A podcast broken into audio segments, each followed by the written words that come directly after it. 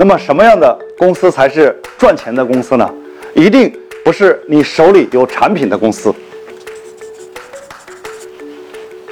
要么你手里有庞大的渠道数，要么你手里有庞大的用户数，那么各行各业你都能赚得到钱。如果你手里没有渠道，也没有用户，只有产品，那么各行各业都非常的难做。